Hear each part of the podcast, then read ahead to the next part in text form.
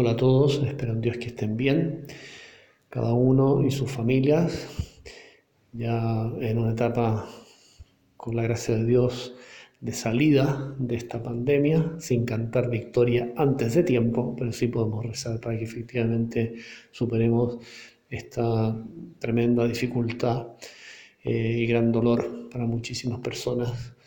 Es nuestra obligación también aliviar el dolor todo lo posible y cuando no se puede aliviar, ofrecer al Señor. Si se puede aliviar, se alivia. Si se puede quitar, se quita. Si no se puede aliviar ni quitar, bueno, ofrecerlo al Señor, identificándonos con su voluntad y uniéndonos a su cruz. Bueno, entonces continuamos con nuestro comentario al himno Adorote Devote sobre la Eucaristía atribuido a Santo Tomás de Aquino. Y ahora lo hacemos en la tercera eh, estrofa, que dice, se los leo primero en latín, que suena tan bien, y después traduzco al castellano. Incruce latebat sola deitas, atic latel simulet humanitas, ambo tamen credens atque confidens, peto quod petivit latro penitens. Así fue escrito en el idioma original y evidentemente que calza eh, digamos, la estructura literaria del texto y la rima, etc. Y la traducción es, en la cruz se escondía solo la divinidad, pero aquí también se esconde la humanidad. Creo y confieso ambas cosas y pido lo que pidió el ladrón arrepentido.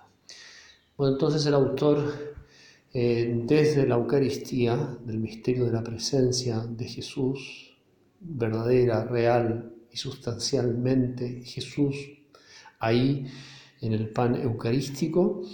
Lo hemos dicho ya, no es un signo de Jesús, no es un recuerdo, no es una reliquia del Señor, sino todo Jesús vivo. Entonces a partir de esta confesión de fe, vamos hacia la cruz. Y, y el autor dice, en la cruz se escondía solo la divinidad.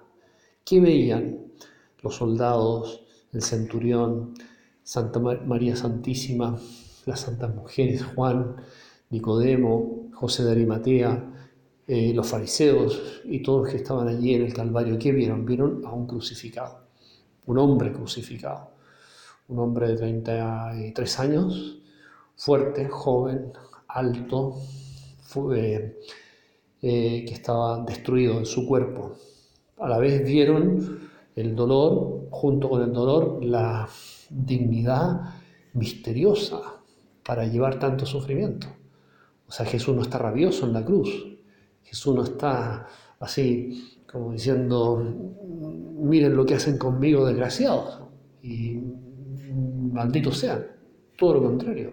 Todos sus gestos y todas sus palabras son de amor, de un amor, de una misericordia que no podemos ni siquiera eh, ni lejanamente dimensionar. Jesús es todo misericordia y queda expresado de una manera tan potente esto cuando reza por quienes le matan. Padre, perdónales porque no saben lo que hacen.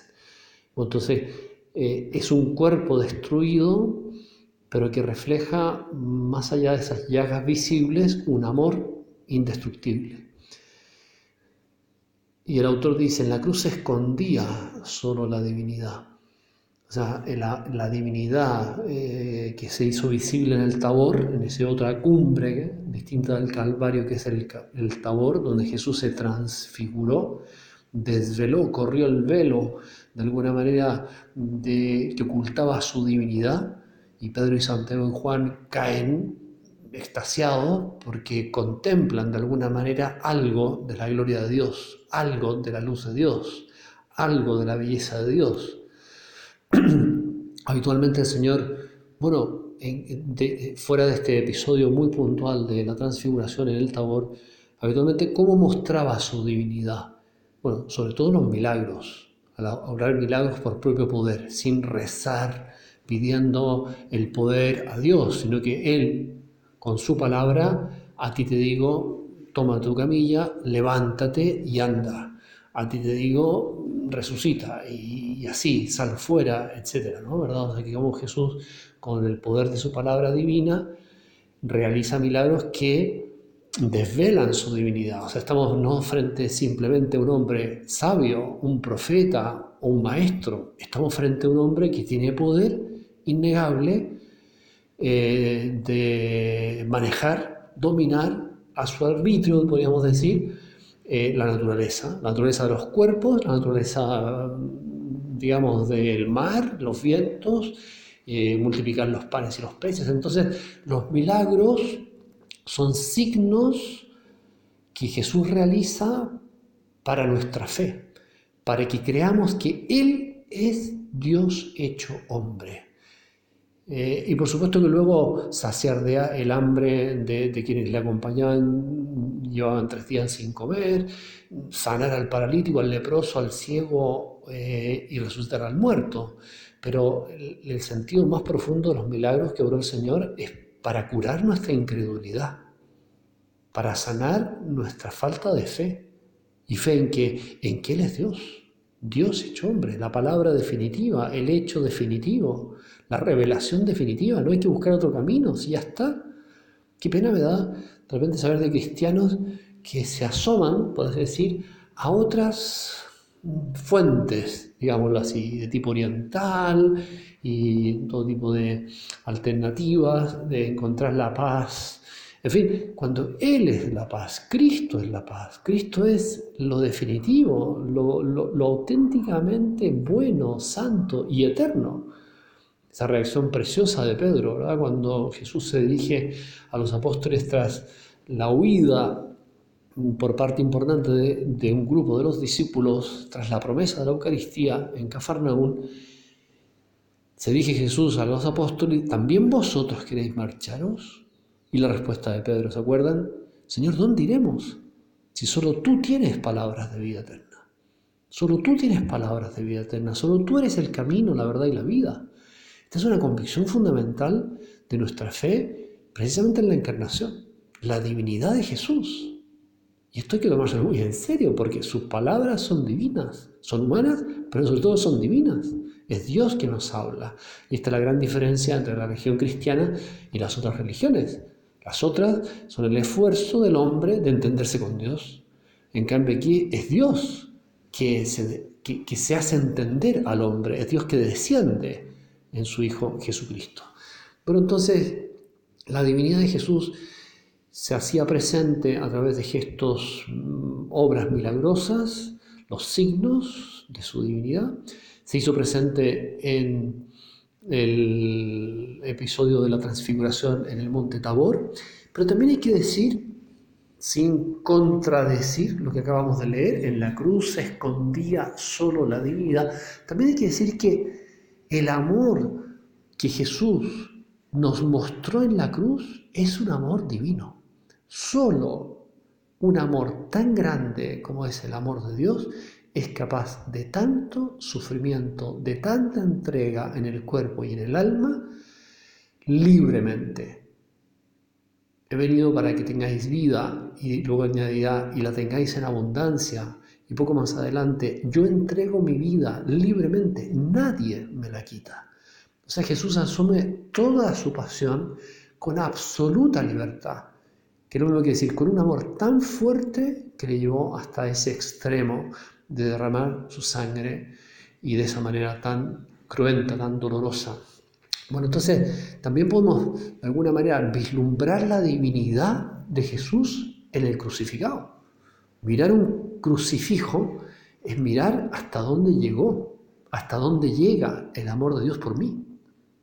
Bueno, entonces no vengo a contradecir este texto, pero sí me parece que podemos relacionarlo. En la cruz se escondía solo la divinidad, porque se ve al hombre destruido, es como un, Dios derrotado, podemos y sin embargo sabemos que es el triunfo de Dios.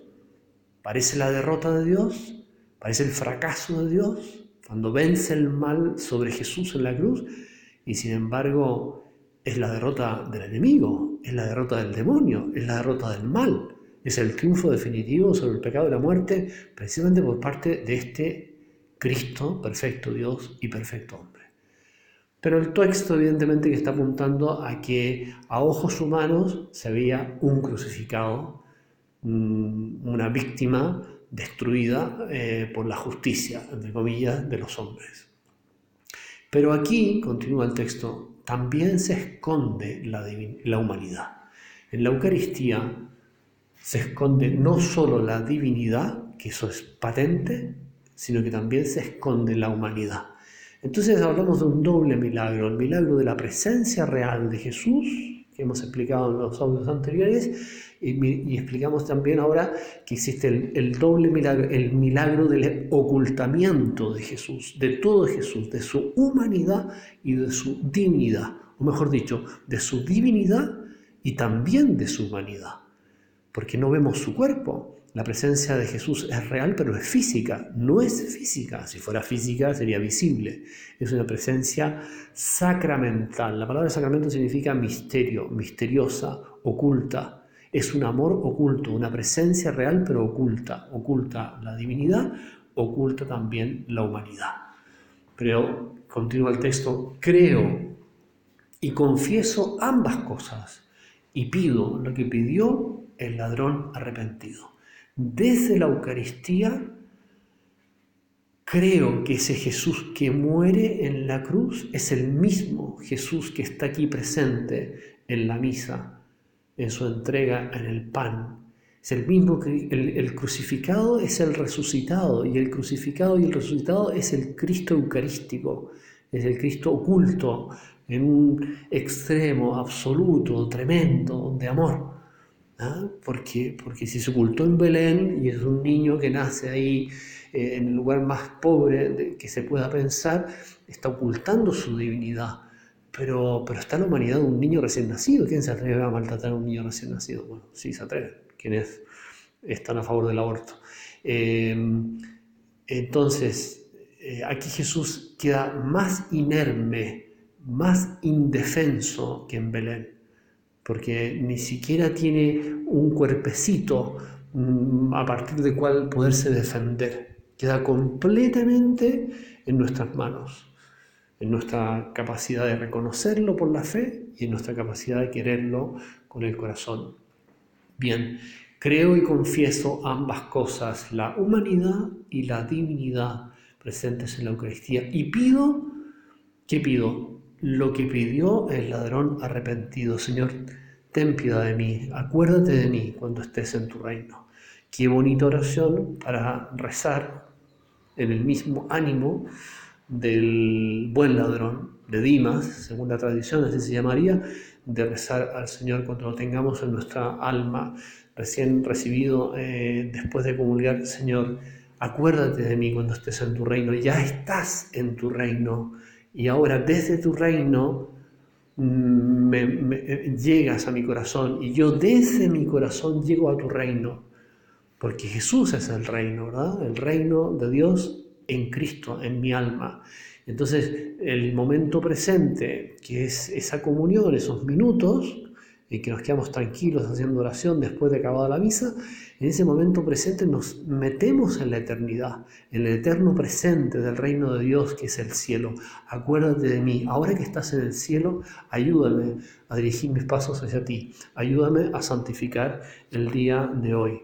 Y para eso, qué mejor ayuda, qué mejor fuerza que la que encuentro en tu presencia real, alimento de mi alma.